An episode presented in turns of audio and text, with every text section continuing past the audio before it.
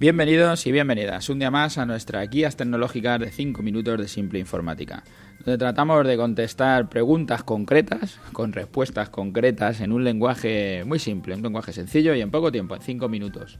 Hoy nos encontramos en el programa 218, que es un conmutador o un switch.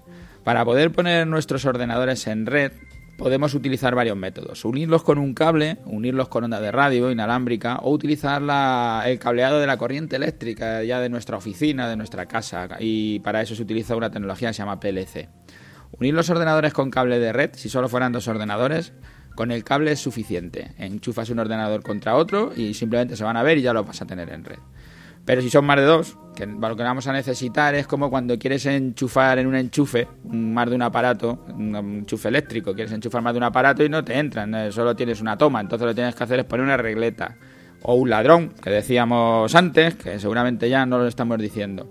Esa regleta, donde con un solo enchufe enchufamos más aparatos, es la misma función que hace el sweep o el conmutador. Enchufamos en él todos los ordenadores que queremos que se vean en la red bien para enviarse ficheros, para utilizar programas en común o para utilizar recursos comunes como la ADSL, impresoras o discos de copia o lo que sea.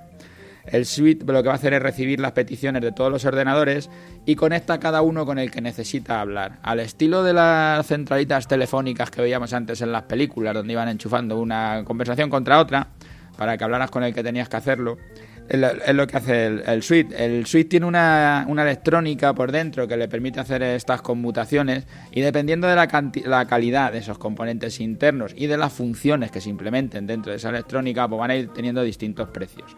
En general, para el uso de, una pyme no hace falta elegir un computador muy avanzado, simplemente con decidir cuántas bocas o tomas para ordenador necesitas y la velocidad, con eso te vale, es una cosa sencilla, lo demás ya es fácil. Nosotros en nuestra web lo hemos hecho muy sencillo. Ahora nosotros dejamos aquí el enlace si necesitas un switch. Bien porque vas a hacer la red de nuevo y necesitas conectar los ordenadores.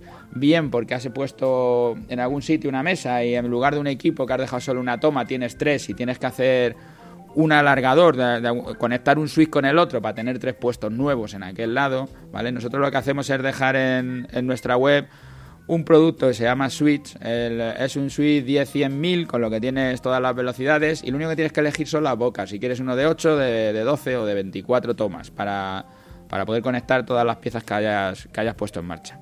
Esta es una pieza que es muy barata. Para el uso normal de las pymes no merece la pena comprar un Switch de marca rara, de estos de los chinos que nadie sabe de dónde vienen que no te dé la velocidad que te dice o que no te dé la velocidad suficiente o simplemente porque te dure un año y te deje tirado porque la, y tengas que buscar en urgencias para poder seguir trabajando, pues cuando se rompe el switch la red entera no funciona y no tienes acceso ni a los demás equipos, si tuvieras el servidor no le verías, ni tendrías acceso a internet porque tampoco tendrías conexión con la DSL, ni tendrías acceso a un disco de datos, ni a la impresora si está conectada a través de la red, ni a ninguno de los recursos de la red. Por eso el suite, siendo una pieza muy barata, no merece la pena gastarse muy poco y que te deje tirado. O sea, o sea no, no hace falta gastarse mucho, pero tampoco hay que ser demasiado cutre, ¿no? Hay que intentar coger una máquina que por lo menos que aguante. Esta es la forma más rápida y más segura y la que siempre debemos elegir. si podemos, para conectar nuestros ordenadores hay que intentar tirarlos por cable. Pero algunas veces no podemos tirar cable por ser una casa o una oficina que tenga las paredes con cristal o simplemente porque el usuario no lo quiere y entonces podemos mezclar cualquiera de las tres tecnologías que hemos hablado. Como tener los, como tener los ordenadores enchufados por cable al sweep y los portátiles móviles conectados por inalámbrico, que es una cosa que hacemos con mucha frecuencia. yo tengo cableado tirado para mi ordenador, pero el móvil no, el móvil lo utilizo con el inalámbrico. O sea, mezclar las tecnologías es una cosa que se hace con mucha frecuencia y es fácil.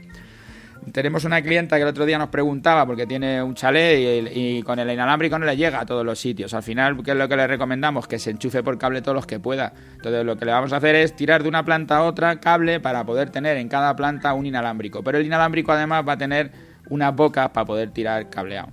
A los switch se le van acoplando cada día más funcionalidades y por eso existe una variedad tan grande y, por las, algunas de las características que se van agregando a los switch, como pueden ser un, switch que tenga wifi, que tiene bocas para cable y para wifi. Muchos routers caseros es esto lo que ocurre, que es un router que además es switch porque tiene bocas y que además es wifi, que le junta las tres piezas. Luego hay, hay switch que tienen VLAN que viene de las siglas, de las iniciales en inglés de Virtual Local Area Network, que lo que permite es separar redes para que no se vean, por ejemplo, si tuvieras que separar en tu oficina un grupo de gente de otro grupo, pero quisieras que compartieran la impresora, la DSL, con esto lo podrías hacer.